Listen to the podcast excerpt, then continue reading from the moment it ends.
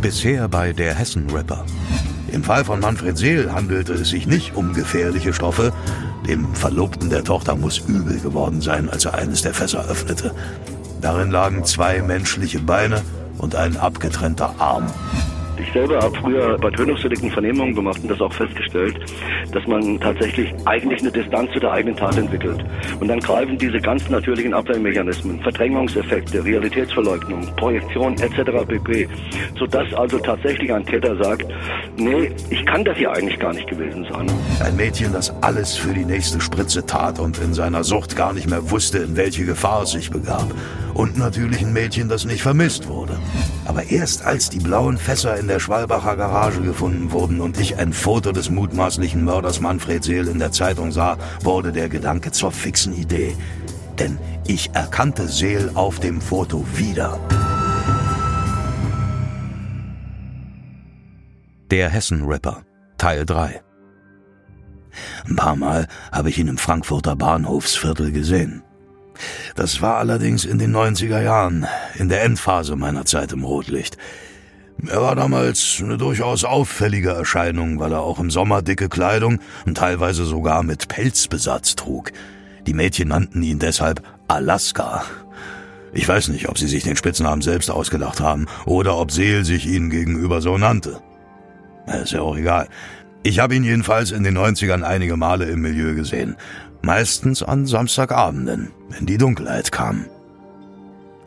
Damals hätte ich nicht geglaubt, dass sich hinter der Biedermeier-Fassade des vollbärtigen Brillenträgers ein sadistisch veranlagter Killer verbergen könnte. Simone Diallo hatte das anscheinend auch nicht geglaubt. Doch ihre Unvorsichtigkeit kostete sie in barbarischer Weise das Leben. Ihr Mörder folterte sie brutal, indem er ihr acht Nägel in Knie, Becken, Brüste und den Vaginalbereich trieb. Außerdem brachte er ihr mehrere Stichverletzungen bei. Da lebte sie noch. Später schnitt er ihr Arme und Beine mit einer Handsäge ab.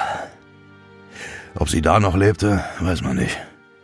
Ich hoffe sehr für sie, dass sie zu diesem Zeitpunkt bereits von ihren Leiden erlöst war und ich hoffe sehr, dass Jutta dieses Schicksal nicht teilen musste. Dass sie nicht bereits viel früher in Manfred Seels Hände fiel, in den 70er Jahren. Ach, bei dem Gedanken wird mir bis heute schlecht. Aber ich will auch nicht zu viel spekulieren. Das wäre gegenüber Manfred Seel nicht gerecht. Auch für einen Toten gilt immer noch die Unschuldsvermutung. Es spricht zwar viel dafür, dass er Simone Diallo grausam getötet hat, Teile ihrer sterblichen Überreste lagerten immerhin in seiner Garage, und zudem hortete er in seinem Keller auf einem Computer zehntausende Horrorvideos und Fotos, auf denen Frauen in ähnlicher Weise gefoltert wurden wie die Prostituierte. Doch ein endgültiger Beweis für seine Schuld ist schwer zu erbringen. Seel ist tot, ein Geständnis somit ausgeschlossen. Und darüber hinaus kann nach deutschem Recht nicht gegen eine tote Person ermittelt werden. Das wusste ich nicht. Gerhard Schmelz hat es mir verraten. Wir haben das große Problem beim Toten handelt es sich ja theoretisch um einen Beschuldigten, aber das Problem ist, dass der Beschuldigtenbegriff bei uns immer mit einer ja noch lebenden Person zu tun hat, sodass die strafprozessuellen Maßnahmen in einem Ermittlungsverfahren gegen eine lebendige Person durchgeführt werden müssen und nicht gegen eine tote Person durchgeführt werden dürfen, sage ich jetzt mal so ganz allgemein. Die Polizei ging davon aus, dass Seel Simone Diallo getötet hat. Doch direkt konnte nicht gegen ihn ermittelt werden, weil er ja tot war. Dennoch bestand natürlich großes Interesse daran herauszufinden, was genau geschehen war. Warum lagerten in Seels Garage die Leichenteile einer Frau? Die Kripo-Beamten stießen bei ihrer Arbeit auf rechtliche Hindernisse. Die normalen Ermittlungswege blieben ihnen verwehrt.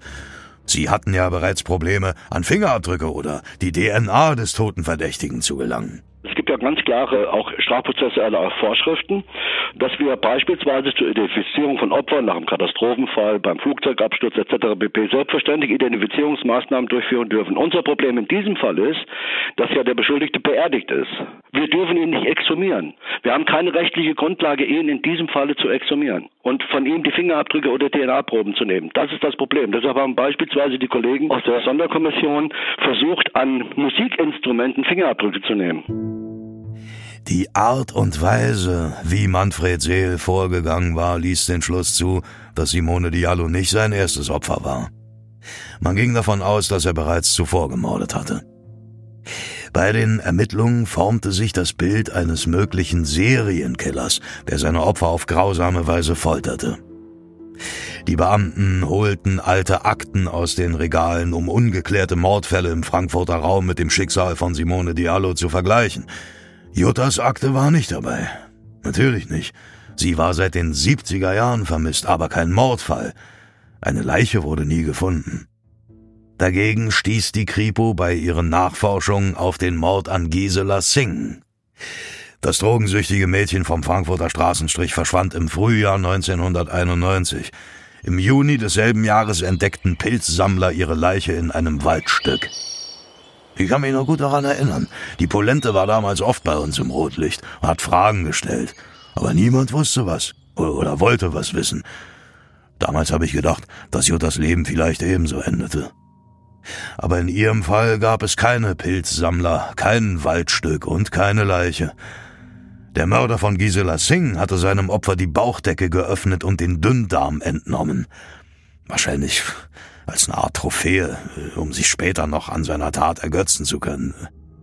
Die Entnahme eines Körperteils stellte die Verbindung zu Simone Diallo her.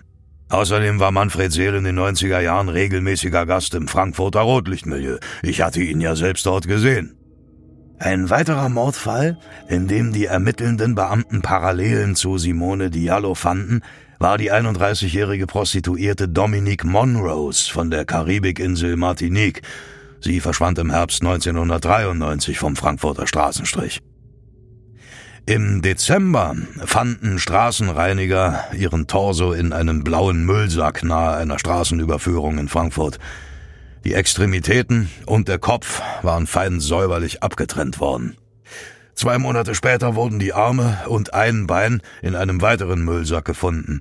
Der Kopf und das zweite Bein blieben hingegen verschwunden.